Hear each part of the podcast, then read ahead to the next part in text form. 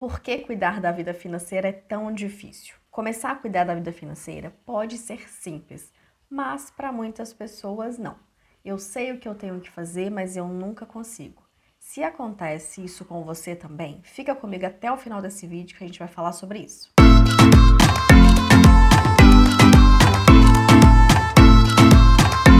Olá, meu nome é Kelly, seja muito bem-vindo, muito bem-vinda a esse vídeo e se você é novo por aqui, a esse canal. Kelly, eu sei o que eu tenho que fazer, eu sei que eu tenho que poupar uma parte do que eu recebo, eu sei que eu tenho que fazer um controle financeiro, eu sei que eu tenho que montar uma reserva financeira para aqueles momentos de imprevistos e oportunidades, eu sei que eu tenho que fazer o planejamento dos meus objetivos com antecedência para não precisar depois contrair dívidas. Eu sei que eu tenho que investir o meu dinheiro para poder fazer ele render de verdade.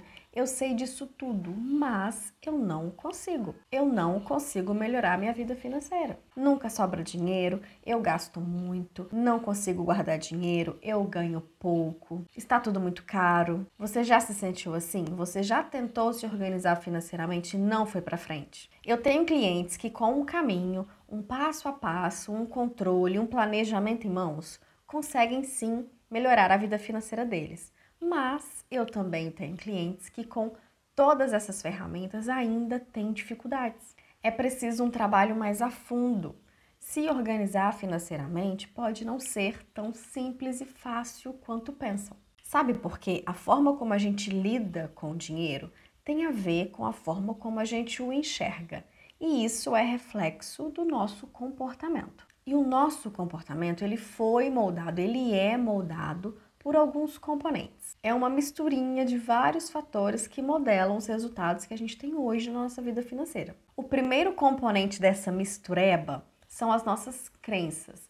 Nós temos várias crenças que a gente foi adquirindo ao longo da vida, desde lá da infância, e muitas delas são crenças limitantes. Aqui no canal tem vários vídeos falando sobre isso. As experiências que a gente vai vivendo vão gerando sentimentos. Esses sentimentos geram as nossas crenças, essas crenças que vão refletir no nosso comportamento e produzir os nossos resultados. Se você lá no fundo, lá no seu subconsciente, tem o dinheiro como algo ruim, você não vai prosperar financeiramente. Se você tem crenças limitantes, os seus resultados serão cada vez mais limitados.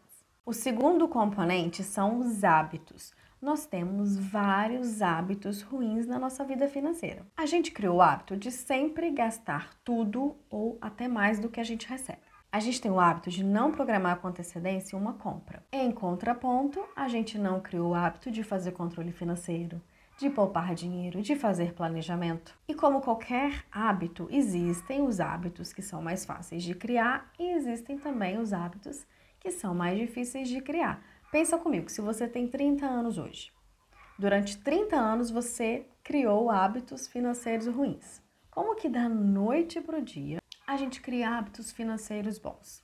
O terceiro componente são os DNAs que a gente carrega lá dos nossos primórdios e que tentam nos sabotar o tempo inteiro. Como, por exemplo, instintivamente, a gente sempre vai preferir o prazer imediato. Então, se a gente não para, se a gente não raciocina, a gente sempre vai fazer tudo no automático. A gente vai seguir esse instinto e sempre vai comprar por um impulso, a gente vai ter aqueles pensamentos.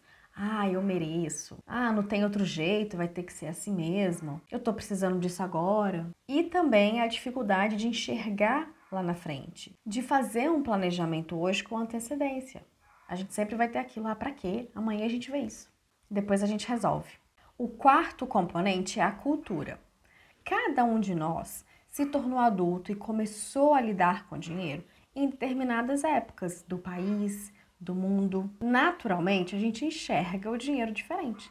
Então, quem é da década de 70, de 80, 90, 2000, 2010, 2020, viveu fases diferentes. Cada um teve uma experiência relacionada ao dinheiro. Olha só, as pessoas lá da década de 80 para baixo, as situações eram mais difíceis, a gente tinha menos acesso, era muito trabalho na roça, trabalho muito braçal. Elas podem ter criado uma consciência maior em relação ao dinheiro. As pessoas da década de 90 época da hiperinflação, 50% ao mês, confisco da poupança. Essas pessoas ficaram com medo de guardar dinheiro e passaram a não fazer isso mais. As pessoas da década de 2010.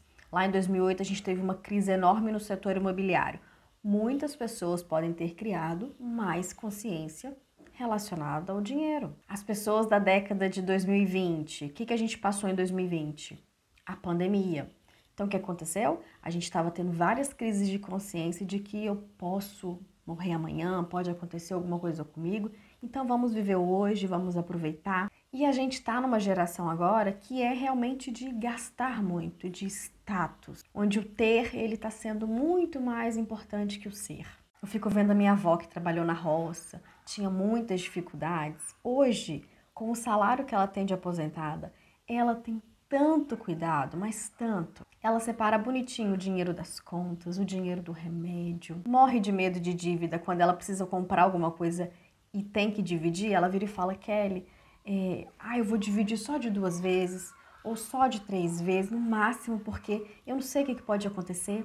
E aí, quando eu vejo uma pessoa de 20 anos, hoje a gente tem tanta facilidade, a gente acaba percebendo que não se dá muito valor ao dinheiro. E além de tudo, a gente tem o quinto componente que é a criação.